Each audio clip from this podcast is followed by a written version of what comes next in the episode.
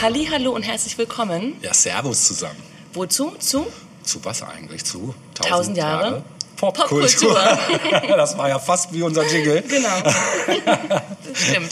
Herzlich willkommen zurück. Wir sind im zweiten Teil zum Thema 90er Jahre. Smells like Smell- 90s. Genau, Richtig, es riecht immer angekommen. noch ganz Es riecht stark immer noch ganz danach. stark nach 90s.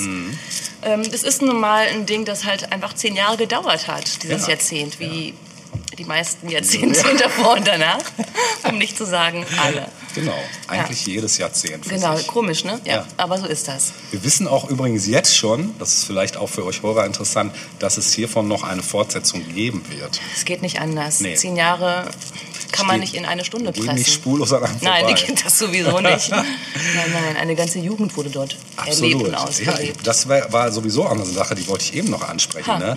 ähm, also ich habe ja die Ho- Hochphase meiner Sturm- und Drangzeit in den 90ern ja, gehabt. ich meine auch. Du auch ja, klar. Ne? Ja. 1990 war ich 13. ja. 19, äh, nee, was denn hier? 2000 war ich 23, Ja. wenn ich richtig rechne. Ja. Guck mal, da war ja. ich dann schon Prägende 25. Phasen. Mhm. genau, Ja. ja. Da warst du schon. Da war ich schon Kurz vor der Rente, ja. Ast. Genau. Genau. Aber ich wollte zu dem, also zum dem, wollte ich auch später auf jeden Fall nochmal kommen, weil du hattest jetzt ja erstmal noch Ja, genau. Also wir haben euch ja in der ersten, ähm, im ersten Teil dieser, dieser Episode Smells Like 90s doch stark mit Musik konfrontiert. Das ist halt so. Mhm. Das wir mögen musst du Musik einfach und hinnehmen, ja. Punkt. Ähm, und es wird auch erstmal ein bisschen weitergehen. Wir versprechen, es geht gleich noch um andere Themen. Mhm. Aber ähm, ich würde gerne den Bereich R&B nicht außen vor lassen wollen. Ja. Denn die 90er Jahre waren das beste R&B-Jahrzehnt ever. Ja, wenn man das noch so nennt, R&B, weil heute kann man es nicht mehr so bezeichnen, meiner Meinung nach. Ich bin Äh, heute so nicht mehr so da. auf dem Laufenden, was R&B oder Black froh. Music betrifft. Echt? Ist. Es Äh, fallen ja heute schon so Sachen wie, sag nichts Schlimmes jetzt. Was denn? es fallen ja schon teilweise so Sachen wie Wie? Katy Perry unter R&B. Quatsch! Und äh, Beyoncé und ja gut, da Ja kann gut, ich noch ein Beyoncé, da Stück weit man es noch genau, ja. genau, die gibt es ja. Ja. auch noch Mühe. Ja, Das ich habe ein irgendwann mal geschluckt, da stand ich im Mediamarkt und ging an der R&B-Sektion vorbei, weil meine Tochter sich was auserkoren hatte und da stand Katy Perry unter R&B. Vielleicht war es auch nur falsch einsortiert, aber es war schon so ein bisschen, ich musste schlucken. Ich meine, gut, man muss natürlich nicht black sein, um R&B zu machen. Nein, das, nein, nein. Äh, ne? Aber es äh, gehört doch ein bisschen mehr dazu, als ein paar Hip-Hop-Beats unter Ja. Gesang zu packen, Ja, für oder? den Mediamarkt vielleicht nicht. Nee, aber was ist nicht. schon der Mediamarkt? Was ist der Mediamarkt? Genau. Also R&B. Ähm, ich muss sagen, ich habe es nicht wirklich gehört. Mhm. Ähm, ich habe es eher mitgehört, weil meine Schwester nämlich ein großer R&B-Fan war und dadurch habe ich doch so einiges mitbekommen. Ähm, ich will jetzt auch gar nicht so sehr im Detail darauf eingehen, aber ich finde, es sollte nicht unerwähnt bleiben, weil es einfach ja wirklich eine sehr produktive Phase war in den 90ern. Mhm. Also direkt äh, am Start, in, zu Beginn der 90er, da gab es eine Menge guter Sachen. also jeden Fall. Frauenbands, auch En Vogue fällt mir jetzt beispielsweise Ja, auf ein. jeden Fall. Äh, die Destiny's waren groß. Destiny's? Child kam eher äh, Ende der 90er Ende, dazu, okay, genau, äh, nochmal einen anderen Sound reingebracht, Ja. ähm, der auch interessant war, ganz ja, klar. auf jeden Fall. Mhm. Aber ähm, plötzlich war R&B, ich weiß nicht, äh, nannte sich das R&B schon in den 80ern? Eher so Soul, ne? Ja, ich glaube, da gab es dann eher so sehr, sehr schnulzige Sachen Ja. oder sehr poppige Sachen Richtung Genau. Whitney Houston, die eigentlich schon Ja, nicht mehr R&B war, die war einfach äh, erfolgreicher Pop. Kann, würde ich auch so sehen. Oder? Ja. Ähm. War die Mediamarkt wahrscheinlich auch. Bestimmt, bestimmt. ähm, gab auf jeden Fall ziemlich coole Sachen und ich würde auch direkt gerne mit einem Stück starten wollen in dieses Finde ich gut. oder das Thema auch abschließen mit diesem Stück. Denn Das geht aber schnell. äh, In die Länge wollte ich jetzt nicht darin gehen. Also ähm, ja, weiß ich nicht. Gibt es noch was zu R&B zu sagen? Es war einfach eine gute Musik zu der Zeit. Ja, ja. Wie gesagt, ich selbst habe es nicht so gehört, Mhm. ähm, weil ich doch sehr, sehr äh, auf Gitarrenkram irgendwie Mhm. eingeschossen war. Ähm, Ich auch. Blöd auch irgendwie, aber so ist das manchmal, wenn man jung ist, dass Das man ist- dann viele andere gute Sachen ja. außen vor lässt und denen keine nie- Chance gibt. Ich werde nie meine Drum and Bass Phase vergessen, in der ich halt wirklich nur Drum and Bass gehört habe jahrelang und dann auch irgendwann dachte, jetzt ist aber auch mal Helge, du hast so viel Ja, und verpasst, parallel dazu laufen ganz tolle andere Ja, Sachen, die man genau. gar nicht irgendwie wahrnimmt. Ne? die man dann erst Jahre später entdeckt. Genau. Wie gesagt, meine Schwester hatte so einiges. Die hat Babyface zum Beispiel gehört. Ja. Ähm, und eben auch die nächste Interpretin, die wir jetzt kurz äh, anspielen oder durchspielen werden, nämlich Janet Jackson. Oh yes. Ähm, ich glaube, die Frau war in den 80ern ja schon mega Mhm. erfolgreich. Klar, Jackson Clan, äh, sie und Michael sind die einzigen, die wirklich, wirklich Talent hatten Ja. und es auch ähm, ja, ausgereizt haben. Ja, ne? definitiv, ja. Und äh, Janet hatte 1993 ein Album und daraus auch einen Hit.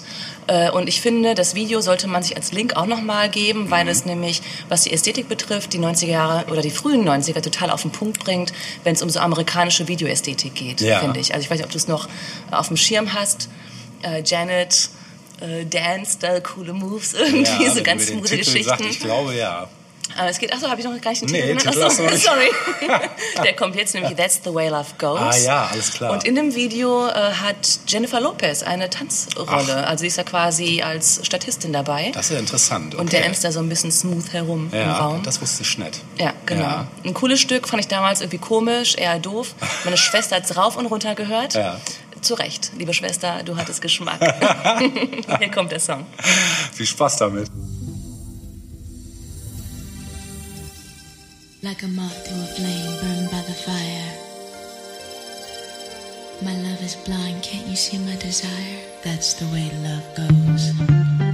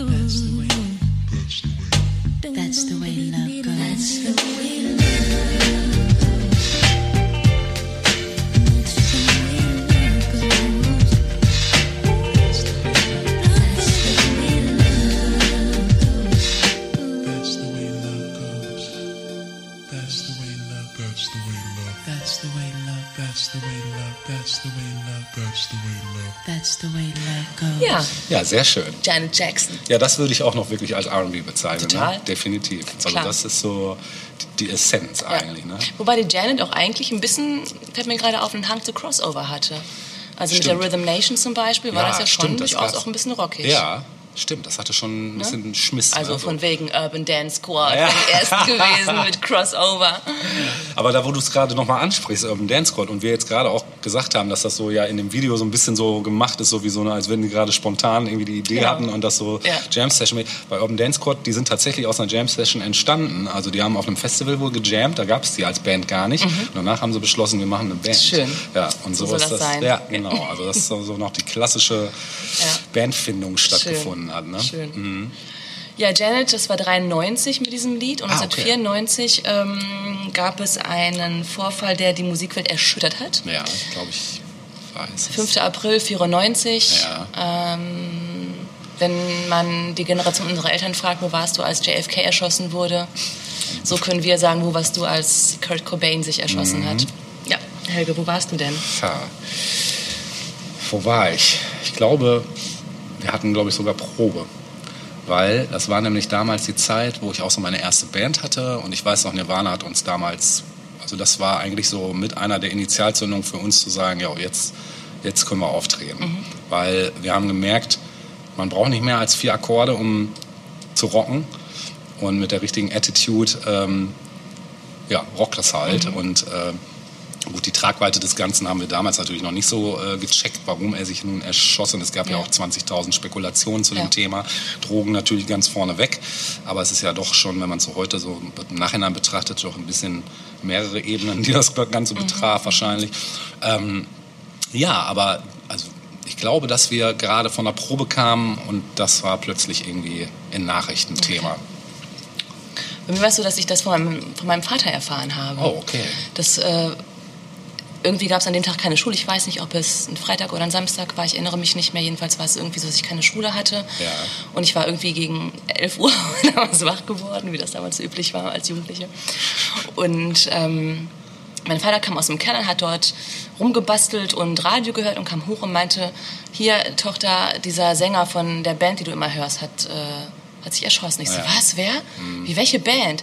Ja, die hier, die aus dem Norden der USA, aus Washington, also aus dem Staate Washington. Ja. So, was? Ja. Kurt Cobain? Ja, Ja. So, so war das. Ähm, grauenvoll. Ja, definitiv. Also das war, ja, das war wirklich erschütternd. Das war ungefähr fast so erschütternd wie der 11. September. Ne? Ja. Also das hat, äh, also uns hat das auch richtig, richtig umgehauen und ähm, ja.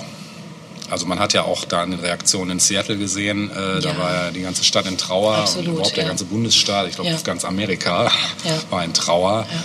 Und ähm, ja, ja, das war krass. Das war definitiv krass.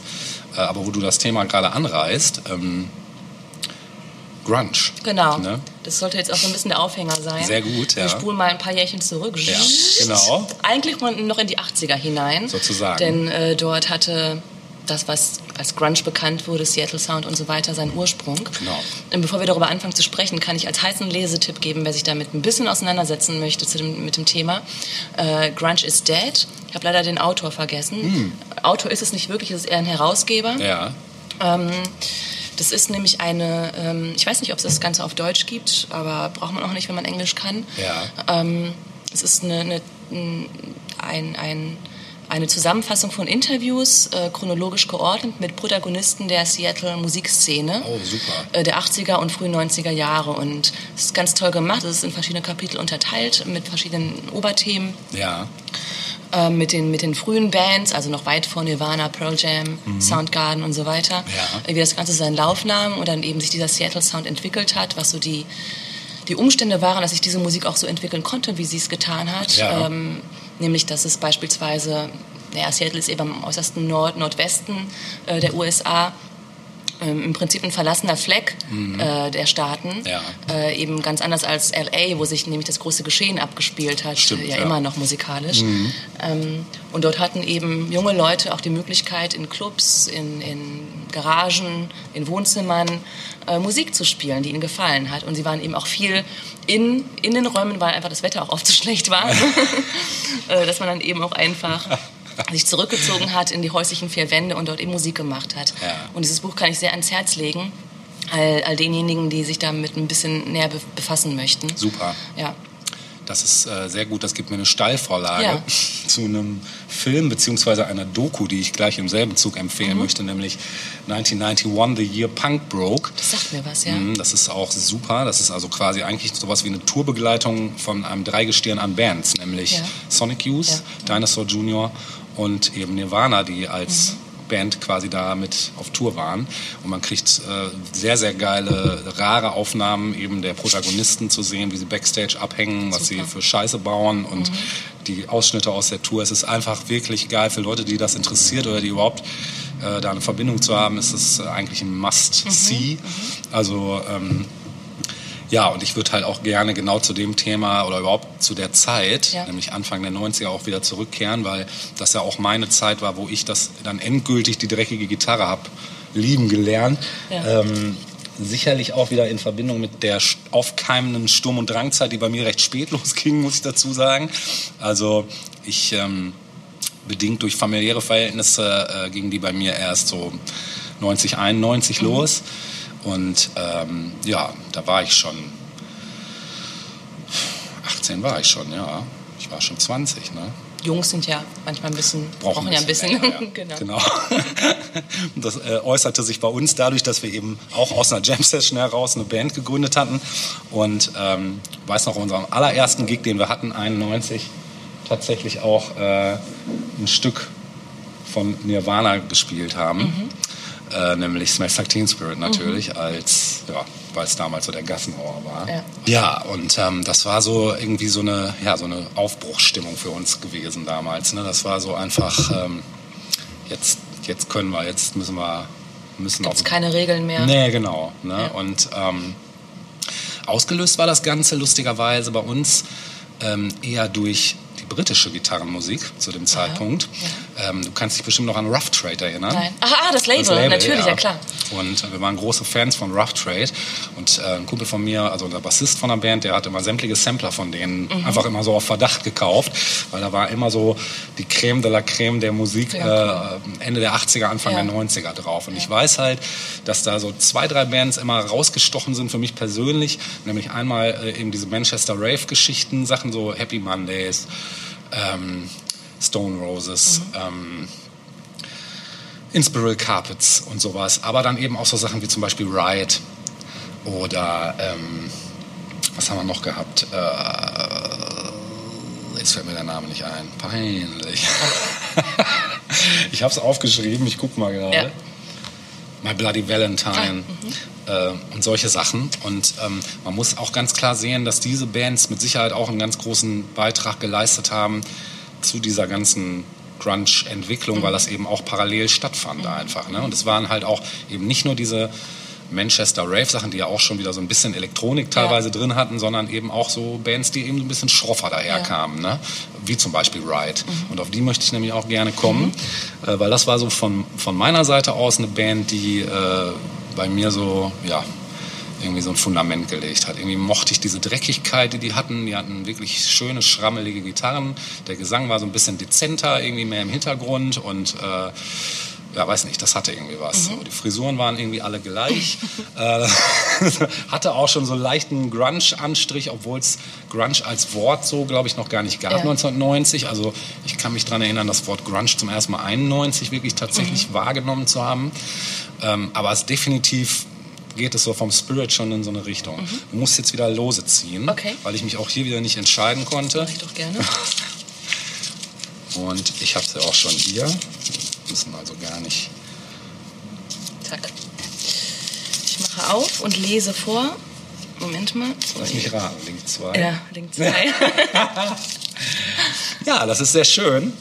Ähm, das ist jetzt lustigerweise der etwas jüngere Link. Also ähm, das Stück ist zwar auch von 1990, ist aber nicht ähm, von der Debüt-EP, sondern von einem Debütalbum namens Nowhere. Übrigens ein fantastisches Album, was ich auch jedem sehr ans Herz lege, der so ein bisschen gitarrenaffin ist. Und ähm, ja, wir hören den, den Song Vapor Trail Cool. von Ride.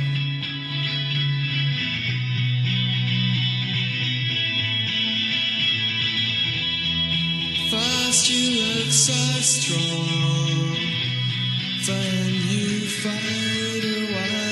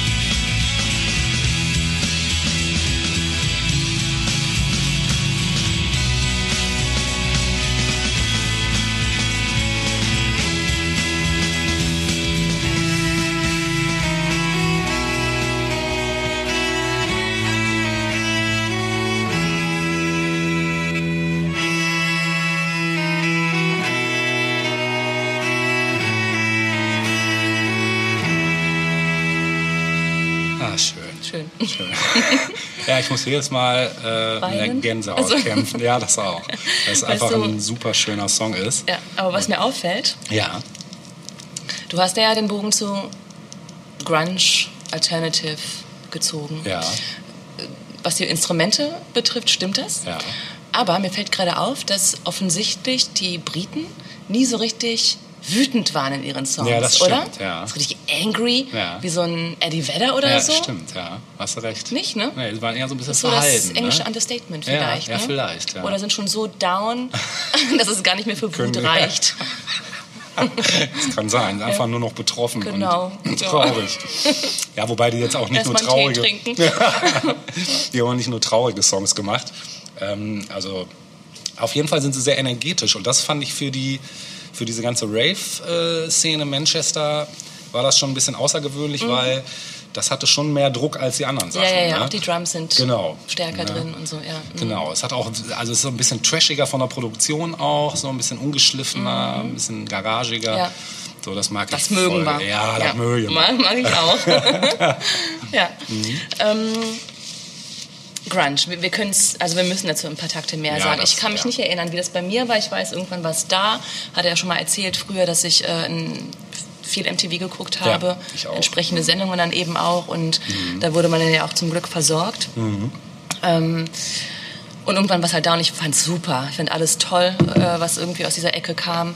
Und ähm, wir hatten vorhin schon mal kurz äh, außerhalb der Aufnahme erwähnt, dass Wien zum Beispiel in Bielefeld so ein Laden war, wo man immer toll versorgt wurde Auf mit neuesten Fall. Platten. Ähm, ich weiß nicht, wie lange gab es den Laden eigentlich? Ich glaube, bis Anfang der 2000er, Doch, ne? so Oder lange, bis ja? Mitte der 2000er. Ja, ich Ja. weiß, dass ich da Mitte der 2000er noch Drum and Bass Platten gekauft habe. Ja, also, boah, ich, aber ich müsste jetzt auch lügen. Ja. Genaue Zeit weiß ich leider auch nicht. Aber Wir werden ja gleich nochmal kurz aufs Internet, oder nicht kurz, Ja. Mhm. aber doch ein bisschen ausführlich aufs Internet zu sprechen kommen.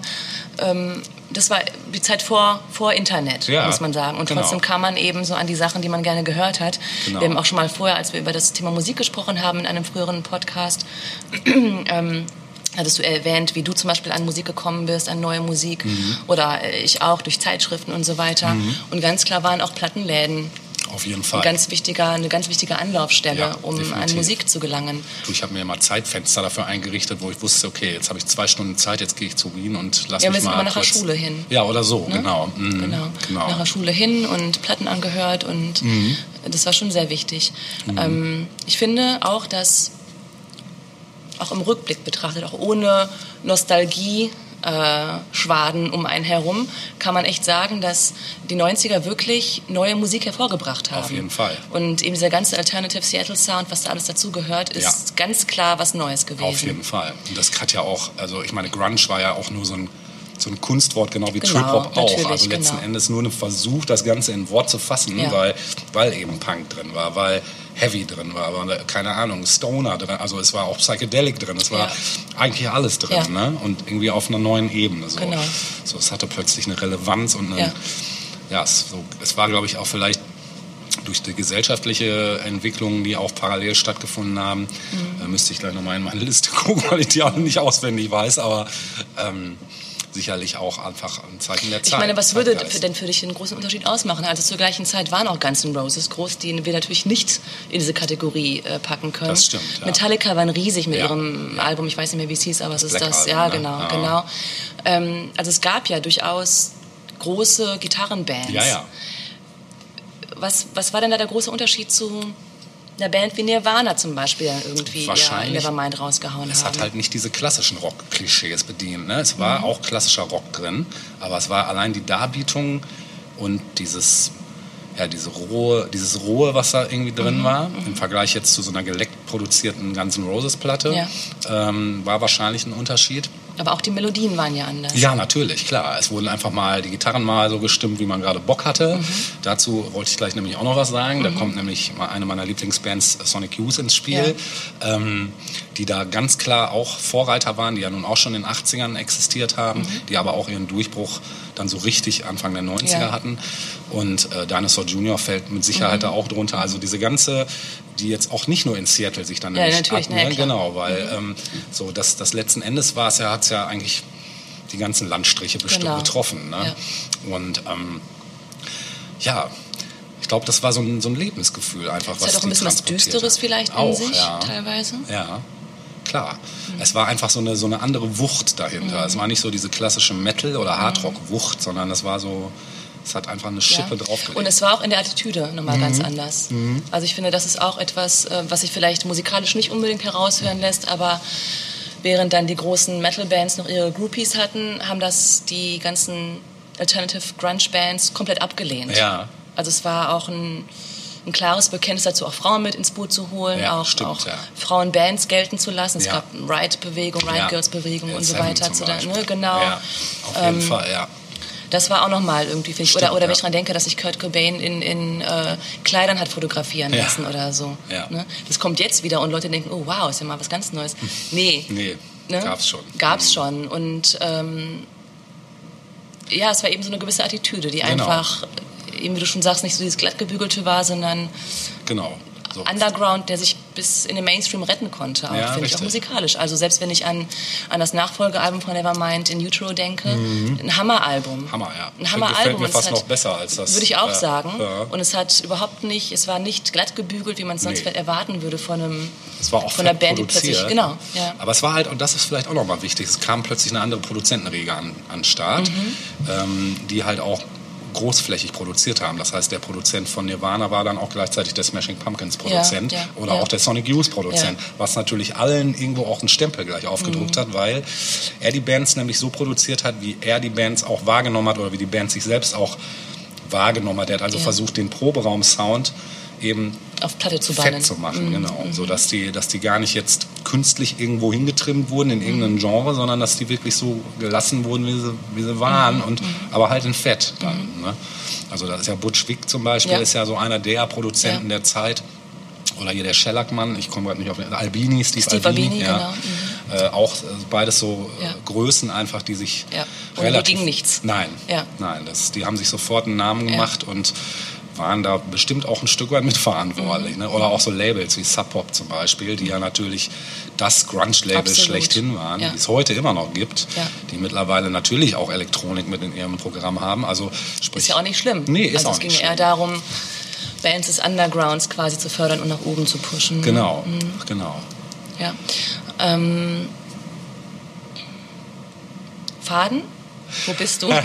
Ich weiß es nicht. Aber ich will noch mal kurz äh, auch auf ähm, hier OWL zum Beispiel eingehen. Ja, sehr auf, gut, auf sehr Deutschland Einwand. generell zu Ja, der Zeit. Also auch hier hat es ja tolle Bands gegeben. Guter Seitenhieb, ja. Ja.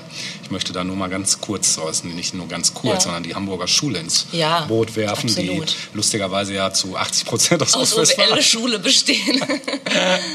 Ne? Und da auch ganz klar, also mich haben damals so Bands wie äh, Blumfeld oder Tokotronic oder ähm, Ost und Sumpenwürfel machen Krebs waren die ersten deutschen Bands, wo ich dachte, Ja. ja, ich kann mal wieder deutsche Musik Ja, hören, die absolut. geil ist Ja. irgendwie. Ne? Ja. Also Blumfeld hat mich total und Tokotronic voll mit den Lyrics alleine abgeholt. Und es war auch kein Abklatsch. Also es Nein. äh, ist jetzt nicht einfach ein Nachspielen gewesen von bekannten amerikanischen. Sachen, war was Eigenes. Mhm.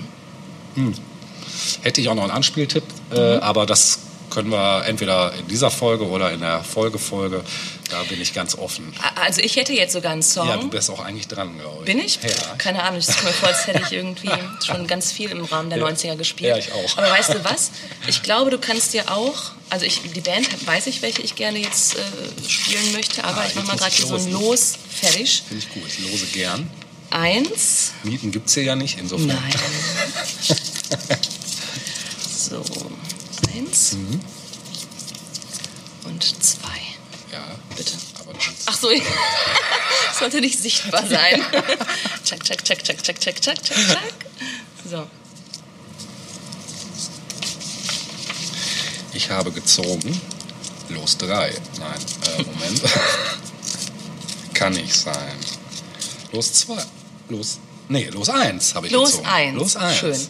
Also, ich würde gerne ähm, eine Bielefelder Band jetzt spielen Super. wollen, nämlich Hip Young Things. Sehr schön. Ich war ein großer Fan. Ich auch.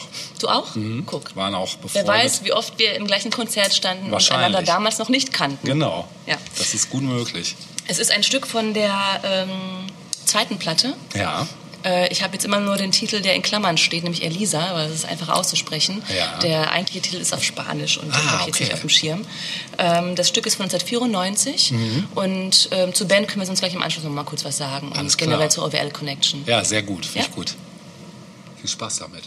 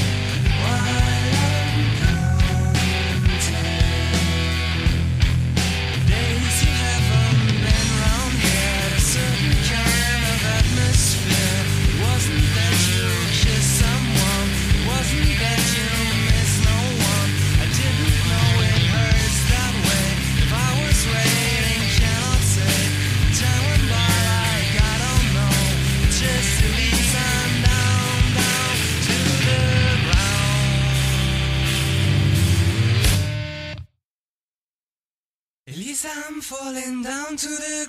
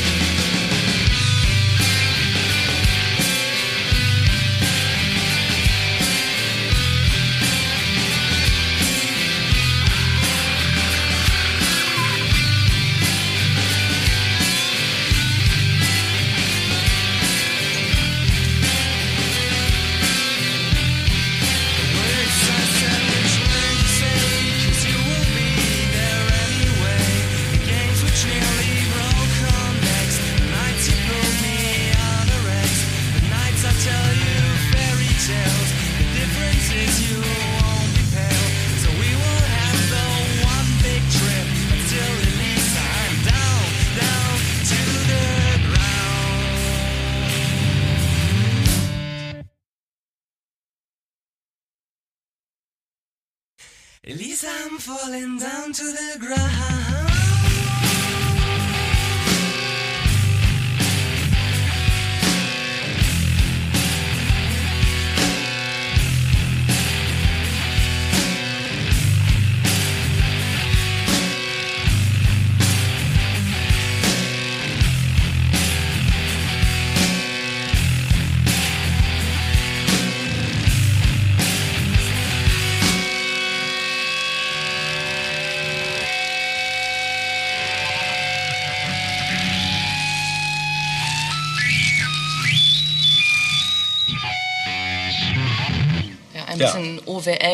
Meets, Mit Seattle, ne? meets Seattle, genau. ja, ich habe da auch ganz klar sofort so Dinosaur Junior und Ja. Sabado und so im Ohr, wenn ich das höre. Ja. Äh, oder Lemonheads oder sowas. Ne? Waren ja auch befreundet, aber sind es heute noch, glaube ich. Ähm, die hatten ja auch immer schon so diese, ja, diesen Connection über den Teich. Äh, Durch die Plattenfirma, glaube ich, Ja, oder? Die waren genau. ja bei Glitterhouse. Glitterhouse, ne? genau. Mhm.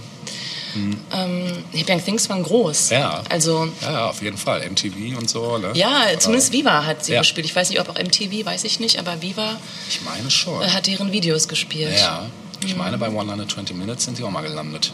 Cool. Also wir hatten ja damals, also unsere Connection mit unserer Band zu ihnen war damals eher über die Detmolder äh, Connection, über, über Sharon Stone. Ja, auch sehr erwähnenswerte die, Band. Mhm. Genau, beziehungsweise sogar die Vorläufer, nämlich die Speednicks, was ja, also Krete war da ja maßgeblich Ja. der Kopf. Ja. Und ähm, unser erstes Konzert hatten wir quasi, vermeintlich sollten wir mit den Boxhamsters spielen damals und die Boxhamsters haben Last Minute abgesagt und dann waren wir plötzlich, standen wir da ohne Hauptband und dachten, was machen wir denn jetzt? Wir können ja jetzt nicht hier alleine spielen. Der Laden war voll. Ja, und dann haben die mal kurz vom JZO, äh, äh, nicht Sharon Stone, sondern die Speednicks aktiviert, die dann aber nicht komplett erschienen, sondern nur zu dritt. Und dann sagte ich glaube, der Bassist war es, meinte dann zu uns, ey, wir sind nicht komplett, äh, habt ihr nicht Bock, den Hauptact zu machen und wir spielen vorweg? Und dann Ach, wir, wie cool. ach du Scheiße, und wir waren sowieso Geil. schon total nervös. Ja. Und dann sollten wir plötzlich Hauptact spielen. Ja, und das war ein super geiler Abend, werde ich nie vergessen. Ich habe auch sogar noch die Aufnahme auf Kassette so. Ja. Also das ist so, wenn ich mir das anhöre, dann ja, da kommen mir auch die Tränen Ja. auf jeden Fall. ja, und das war so, ähm, ja, die frühen 90er, ne? 91 Ja. war das. Weißt du, was dazu geführt hat, dass die Hip Young Things äh, sich aufgelöst haben? Sind alle eigene Wege Ah, dann ja, gegangen? ich glaube zum? Teil. Ne? Also Schneider ja auf jeden Fall ne, mit seinem Elektronikkram, was er bis heute macht. Aber Schneider ist ja auch schon immer super umtriebig. Also er macht ja auch zig Sachen, immer noch. Mhm.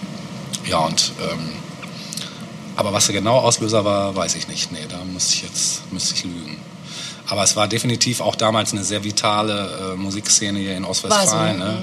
Also es gab einfach viele, viele gute Bands und auch sehr unterschiedliche auch da war schon zu merken, es gab irgendwo so ein paar Bands, die gingen in Richtung Crossover, es gab welche, die gingen eher in die schrammelige, Ja. grungige Indies-Schiene und es gab auch Pop. Ähm, ähm, ja, also es war, ich weiß nicht, heute gibt es auch viele Bands, ich bin da längst nicht mehr so drin wie damals, also ich kenne vielleicht eine Handvoll, wenn es hochkommt.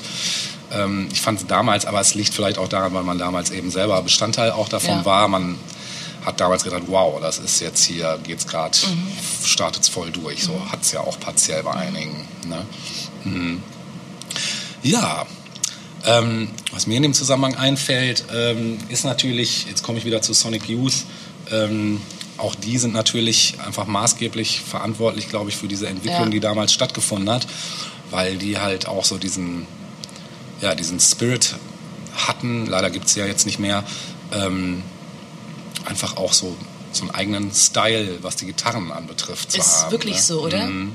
Also ich finde, Sonic Youth stechen immer so ein bisschen heraus. Selbst noch aus diesem Ganzen, Ja. ja, weil sie einfach, ja, sie haben, glaube ich, allein aus dem Grund, weil sie eben so mit Git- Gitarren Stimmungen und Mhm. Sounds gespielt haben, dass halt extra eine Trash-Gitarre genommen wurde oder extra die Gitarre anders gestimmt wurde, als man das normal tut, Mhm. äh, eben schon mal pauschal ein ganz anderer Klang entstand. Oder man nahm kleine Marshall-Verstärker, äh, die man bis zum Anschlag aufgerissen hat, sodass die halt am Rotkoppeln waren wie, wie Hulle. Ja. Also dass man die ganze Zeit Fiebgeräusche hatte und die dann eigentlich nur durch die Töne unterbrochen wurden, eben mit solchen Mitteln Mhm. zu spielen. Ne? So ganz konsequent auf Hi-Fi zu scheißen Ja. und eben so seine Definition von Hi-Fi versus Lo-Fi Mhm. zu haben. Ja, und Sonic Youth hat mich halt auch Anfang der 90er dann endgültig abgeholt. Ähm, und ich fand es sehr, sehr traurig, als sie sich vor gar nicht allzu langer Zeit dann aufgelöst haben, weil ich sie auch bis zum Ende verfolgt habe. Auch die letzten Platten sind echt durch die Bank weg gut. Ich wüsste wirklich keine Platte, die ich irgendwie schlecht oder also wüsste ich einfach nicht. Ne? Es ist wirklich jede Platte für sich einfach geil und sehr unterschiedlich auch eben allein schon dadurch, dass ja nicht nur Thurston Moore, der Sänger, äh, gesungen hat, sondern eben auch Kim Gordon gesungen hat oder Ja. auch mal äh, Leonardo oder also jedes Mitglied hat eigentlich mal irgendwo auch irgendwo einen Gesangspart auf einer Platte und das macht es dann auch nochmal interessant. Ne? Ja, und ich könnte schon quasi Absolut. äh, den nächsten Song hinterherhauen. Du Ja. musst natürlich wieder losen. Mach ich auch gerne, wie immer. Jetzt haben wir hier drei Lose. Ich nehme die mal einfach, ist ja egal. Es sind ja, kann ja nur eins oder zwei sein. Wenn Sie mal zugreifen möchten. Was haben wir denn? Moment, Moment. Link 1 dieses Mal. Link 1. Dann kommen wir sogar zu der Platte von 1990, nämlich zu der Gu. Ähm, das war definitiv eine Platte, die habe ich erst nach der Dirty wahrgenommen. Dirty war ein Jahr, zwei Jahre später, also mit das Hit-Album Ja, aus der Zeit ja. schlechthin. Die Gu habe ich dann nachentdeckt erst ähm, und finde sie eigentlich gleichermaßen geil, auch wenn sie durchaus noch ein bisschen ungeschliffener ist als die Dirty, weil da auch noch nicht Butch Vig äh, äh, produziert hat. Ähm, wir hören jetzt einen Song, wo Kim Gordon singt. Ähm, und es ist gleichzeitig auch einer meiner Herzschmerz-Songs aus der Zeit, weil er sehr, ja, er hat auch ein trauriges Thema. Es geht irgendwie um Magersucht und es geht um äh, eine Karen äh, Carpenter, Ja, ja, ja. die ja an Magersucht gestorben ist, äh, von den Carpenters. Ja. Kann man auch, werde ich auch noch einen Link zu äh, posten. Und ja, darum geht es halt. Mhm. Und ja, es ist schon ein krasser Song. Und der hat so einen, irgendwie, der, der transportiert für mich so ein bisschen auch so einfach so eine typische Sonic Youth Stimmung. Kann ich schlecht in Worten beschreiben. Viel Spaß damit.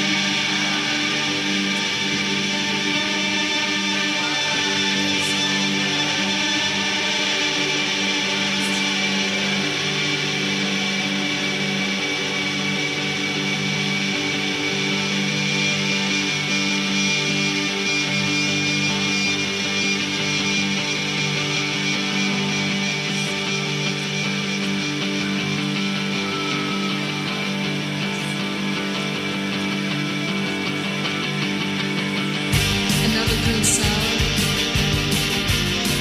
iced tea. There's a tunic in the closet waiting just for me.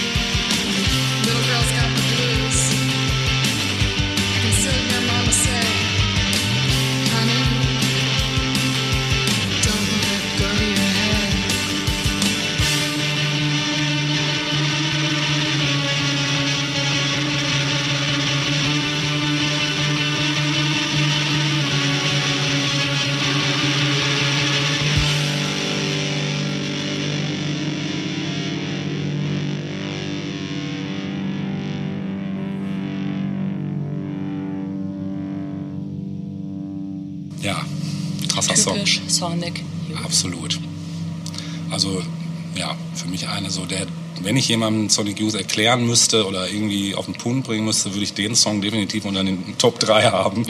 Also, irgendwie schwer zu beschreiben, Ja, aber super. super. Ganz toll, Helge. Ganz toll, oh, herrlich.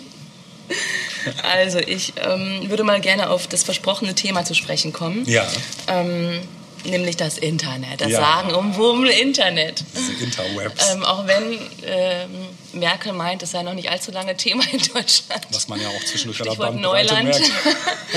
ähm, ja, fragt man sich, wo warst du denn 1991? Mhm. Ich glaube, 1991 war es, als äh, das Internet der breiten Öffentlichkeit zugänglich gemacht wurde. War das schon 91? Ja. Krass. Meine Öffentlichkeit kam dann erst ein bisschen später. Ja, also, äh, äh, ne, so. Ja. Ähm, weißt du noch, wie das äh, war? Ja, Deine weiß ersten, ich noch. Ja. Ich weiß, dass als ich meine Lehre gemacht habe damals als Fotograf im Fotostudio, da war das Fotostudio eins der ersten, die tatsächlich Internet hatten. Wann Schon war das? 94, 93. Ui, mhm. Und äh, gut, damals haben wir noch nicht wirklich gesurft, die Geschwindigkeiten waren noch unterirdisch, aber man hat eben schon Sachen übers Netz verschickt, wie Ja. Dateien oder E-Mails, was teilweise unendlich lange gedauert hat für winzige Dateien. Aber ich weiß noch, ähm, dass das damals ging. Und als ich dann wechselte in so eine Werbeagentur, da war es dann schon an einem Punkt, äh, wo es schneller wurde. Und wo man selber dann auch irgendwann, also ich hatte glaube ich 97 oder so, 98 hatte ich dann selber Internet. Mhm. Ähm, ja, das war so Deine erste Meine- Berührung. mein- genau. Ja. Bei mir ging es, meine ich, erst an der Uni los. Ich habe 96 angefangen zu studieren. Ja. Und im Hochschulrechenzentrum konnte ich mir dann mit Hilfe einer Freundin eine eigene E-Mail-Adresse einrichten lassen. Mhm. Und ich weiß noch, wie sie da saß und das für mich gemacht hat und da rumgeklickt hat. Und ich dachte noch, das werde ich nie, das werde ich nie hinkriegen. Ja, das war sehr überfordernd am ja, Anfang. ich dachte, ne? so. Und relativ schnell habe ich mir dann aber eine eigene E-Mail-Adresse nochmal über Yahoo Ja. äh, klar gemacht und die habe ich auch heute noch. Und ich kann mich erinnern, dass wir damals aber trotzdem über die Uni ins Netz gegangen sind. Ah ja. ja. Die hatten auch, glaube ich, mit die schnellste Leitung. Haben sie ja heute Das auch mag noch. sein. Und wir haben das damals vor allem genutzt, um uns irgendwelche Bilder anzugucken. Also ich glaube, wir haben die Bildsuchfunktion meistens genutzt. Mhm. Ja. Wobei das ja zu der Zeit auch noch mit Zeit verbunden war, ne? Bis sich so- eine Seite geladen hat und so weiter. Ja, ja. Genau. Mhm. Ist ja doch anders als heute, ne? Kann man sagen. ja. Und relativ schnell hat sich dann das Internet auch entwickelt, muss ja. man eigentlich sagen. Ja, auch oder? exponentiell kann man sagen, ne? Bestimmt. Relativ schnell war es dann auch möglich. Wie schnell war es denn dann möglich, überhaupt online auch Sachen zu kaufen zum Beispiel? Das ging auch relativ zügig. Also ich weiß noch, als ich meine erste ISDN-Anlage zu Hause hatte, stolz wie Oscar war über ISDN und eine wahnsinnige Bandbreite plötzlich im Vergleich zum Modem vorher. Mhm. Ähm, ich glaube, mindestens ein, zwei Jahre später waren auf jeden Fall so, so Orte wie Amazon und so schon existent. Ebay Aber auch, sowieso. ne? Ja, also So gewisse Sachen, ich glaube sowas wie YouTube, weil Das das, dauerte, das dauerte bisschen dann später, wirklich, genau. genau, Ja. genau. Kommt einem heute vor, als hätte es schon ewig schon, ja, gegeben. als wäre das das Internet damit entstanden. genau, Ja. ist aber natürlich nicht der Fall. Nee. Ähm, Videos überhaupt haben eigentlich erst so in den letzten sieben, acht Jahren, Ja. würde ich mal sagen, so einen Boost gekriegt, Ja, dadurch eben, dass eben alles schneller wurde, Ja. wurde und man eben größere Datenmengen schneller zur Verfügung hat, Genau. durch die schnellen Leitungen und alles, größeren Server und billigerer Speicher, also die technischen Aspekte da sind definitiv entwickeln sich bis heute exponentiell. Wenn du überlegst, hier die kleine Speicherkarte in unserem Aufzeichnungsgerät, die nicht größer ist als mein Daumennagel, wo aber mal gerade 32 Gigabyte drauf Platz haben, wofür man früher noch hätte eine Butterbrotdose voller Speicher äh, Wahnsinn, Festplatten. oder? Ja, ist so, ja. Das ist echt Wahnsinn. Mhm. Ähm, überhaupt, was alles so an. Ich meine, allein schon, dass man, würde man heute sagen, wir nehmen der Menschheit das Internet weg. Käme zu den größten Riots Ja, ever. glaube ich auch. Keine Menschenrechtsverletzung Ja. äh, kann so viel auslösen wie die Drohung, das Internet irgendwie zu kappen oder Hast du so. das ne? mitgekriegt mit diesem Artikel 13, wo letztens über YouTube so ein Shitstorm losgetreten wurde, Nein. weil irgendeine so YouTube-Funktionärin geäußert hätte, es würde bald ganz viel Content gelöscht auf YouTube, YouTube Aha, und dann die ja. ganzen YouTuber, weil die ja bei den Kiddies total angesagt sind, alle plötzlich heiß liefen und das Thema ausrollten und jedes meiner Kinder im Schlagzeugunterricht mich darauf ansprach, "Ah, hast du das mitgekriegt? Die wollen YouTube kaputt machen? Und ich sag, Leute, bleibt mal, endlich. haltet mal den Ball flach. Ja, aber letzten Endes war es auch nur ein geschickt angelegter Mm. Clickbait-Zug, sage ich jetzt mal, so nach dem Motto, wir müssen mal schnell wieder viel Traffic erzeugen. Also das ist natürlich Schwachsinn, also, aber es ist so, du merkst schon, dass wenn das passieren würde, Ja. Und das ist nur YouTube. ja, es wäre nur YouTube, genau. Ne? Also, Ja. und da schon. Das ist schon heftig. Ja. Denn es gab ja auch eine Zeit vor Internet und es lief ja prima. Ja, mit der Rohrpost. Nee, mal, mal im Ernst. Also Ja. wirklich, was würde uns denn jetzt fehlen? Nichts wirklich. Man hat sich zwar sehr dran gewöhnt. Es sind Ja. halt. Es ist halt praktisch, wie so vieles auf dieser Ja. Welt praktisch ist, aber es gibt einfach auch vieles, was der Mensch nicht braucht und auch überhaupt nicht vermissen würde. Ja, Zigarette und Kaffee zum Beispiel. Genau. Wobei es braucht das schon. Ne? Also komisch, komisch, Ja. wie, wie sehr man sich davon abhängig macht ähm, Mhm. und wie was für ein normaler Bestandteil es im Prinzip für Mhm. Leute zwischen 0 und 80 ist. Auch äh, wenn man, also jetzt gerade bei mir auch, ich glaube, wirst du auch kennen, die eigenen Eltern, die sich anfangs noch recht schwer taten, die mittlerweile auch bestens klar. Also mein Mhm. Ja. Papa kommt super mit seinem Ja. iPad klar. Also ne, hätte ich vor ein paar Jahren auch nicht so. Mhm. vermutet, dass es, ja, also es wird ja auch immer leichter zu bedienen, es wird immer intuitiver alles. Ja. Das betrifft nicht nur die Online-Geschichte, auch die ganz normalen Programme am Rechner. Ähm, Ja. Was auch in den 90ern seinen Siegeszug äh, angetreten hat, war das äh, Handy. Ja, auf jeden Fall. Mhm. Erst noch völlig unpraktisch, wo der Akku größer war als das Telefon. Und jetzt äh, hast du es auch bald so klein, Ja. dass es, was weiß ich, wohin schieben Ja. kannst. Ja. Ja, und es hat einige Sachen in den 90ern gegeben, einige technische Errungensch Errungenschaften. Es ist, ist gar nicht so das Wort, das ich unbedingt jetzt wählen möchte. Technische, Fortschritte. ach komm ey. Neuerungen. Neuerungen. Es ist am Rahmen am unverfänglichsten. Genau. Ja, Ja. genau, Neuerungen. Ja. Wie gesagt, Internet, Handy. Ja. Ähm, da gab es so einiges eigentlich. Mhm. Ähm, ohne die für viele Leute das Leben heute nicht vorstellbar wäre. Ich erinnere jetzt, das wird dich weniger interessieren, aber so das Thema Computer und Genau, das Spielekonsolen. hattest du auch erwähnt, genau. Genau, Mhm. also 94 kam die PlayStation 1 raus auch. Das war damals auch der absolute Hype, weiß ich noch. Mhm. Äh, und gut, wir sind mittlerweile bei der vierten Generation Mhm. der Konsolen. Also es hat sich auch da natürlich eine, unheimlich was getan. Mhm. Und es ist ähm, mittlerweile so, also ich bin ja so jemand, der denkt, es wird nicht mehr lange dauern, dann werden vielleicht sogar so Themen wie Kinofilme und Spiele so weit miteinander verwoben sein, ja, dass du es einfach gewohnt bist, einen Film zu gucken, den du aber gleichzeitig steuerst.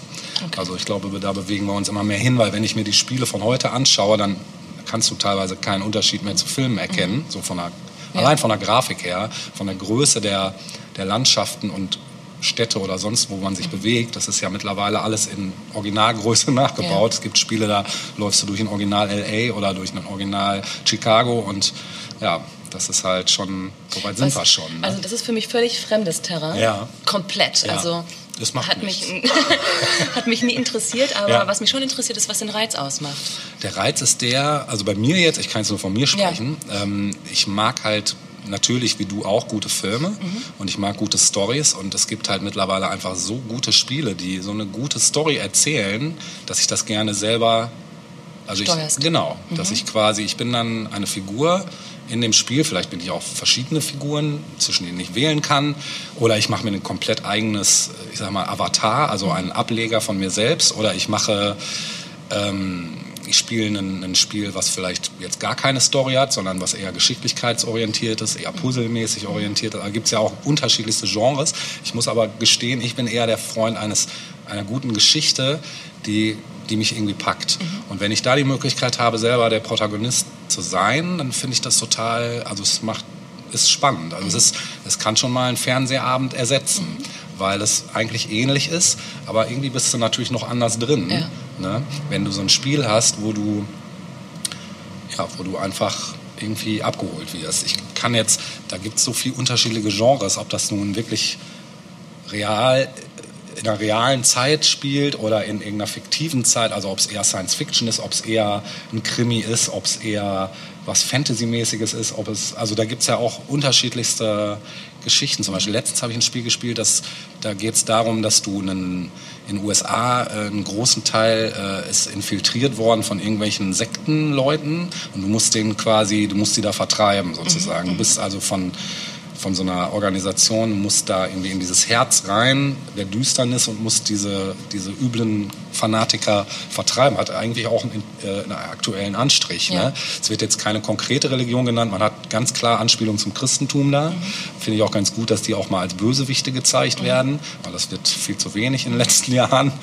Und das fand ich zum Beispiel total geil. Ist einfach super umgesetzt. Ähm, und du hast halt auch die Wahl bei diesen Spielen, Du musst nicht die ganze Zeit dem Handlungsstrang folgen. Du kannst auch einfach mal dich auf eigene Faust in diese Welt begeben und einfach mal gucken, was geht. Und das haben die so geil mittlerweile gemacht, dass halt auch immer irgendwo was geht. Also sprich, es wird halt auch nicht langweilig. So, du läufst, keine Ahnung, durch irgendwelche Landstriche und musst plötzlich, bist plötzlich in ein Gefecht mit irgendeinem Tier verwickelt, was dich angreift, so aus freier Wildbahn. Oder du musst plötzlich, kommst an irgendeine Farm, wo du merkst, da findet gerade irgendwie eine Geiselnahme statt und musst jetzt irgendwie handeln. Also musst jetzt irgendwie, du kannst da nicht reinrennen und die alle lang machen oder du musst jetzt, also ne, du hast halt auch nicht unbedingt immer so einen Kampfaspekt, sondern du hast ganz oft auch Dialoge, du hast Sachen, die äh, äh, Ursache-Wirkung haben, also sprich, du musst irgendwas entscheiden, was dann aber eine, eine Wirkung auf den weiteren Verlauf des Ganzen hat. Ähm, das finde ich super. Ich finde es auch voll spannend, wie sowas produziert wird. Also das interessiert mich auch. Wie, wie, wie schreibt jemand dafür jetzt Ja, ein Storyboard? Programme. Genau, weil das ist ja, muss ja in alle Richtungen durchdacht Ja. werden. Das müssen Ja. riesige Teams an Leuten sein, die sowas entwickeln. Das finde ich ja auch total spannend. Mhm. Und wenn du es mal irgendwann zu Gesicht bekommst, das würde mich mal voll interessieren, äh, ob dich das auch packen würde oder ob Mhm. dich das eher kalt ließe. Also das würde mich echt mal interessieren. Muss ich mal austesten. Ja, müsstest du Aber ich würde gerne mal. einen Bogen spannen. Ich würde bei dem Thema Computerspiele bleiben. Ja, sehr schön. Ähm, in, der, in der Vorbereitung ähm, als ich mir angesehen hatte, was, was so die großen Themen des jeweiligen Jahres waren, bin ich auf 1999 gestoßen. Ja.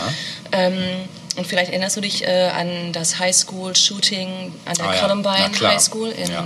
ähm, Littleton, Colorado. Ja, auf jeden Fall, Es waren ja zwei Typen, die das geplant Mhm. haben und insgesamt äh, 13 Menschen erschossen haben und sich selbst dann eben auch noch ähm, das Leben genommen haben im Zuge dessen. Mhm. Und daraufhin, also neben der allgemeinen Trauer und Wut auf äh, all das, was da passiert ist, äh, ist da eben eine Diskussion in Gang gekommen, die nach den Urhebern dieser Gewalt gesucht haben. Das ging ja wirklich über Wochen Ja. eigentlich auch in den Medien. Ja. Zum einen ist da halt Musik genannt worden, Stichwort Ja. Marilyn Manson, war ein so ein Buhmann, Ja. der auserkoren wurde, zu. Unrecht natürlich. Ähm, Spiele auch. Ne? und Spiele, genau.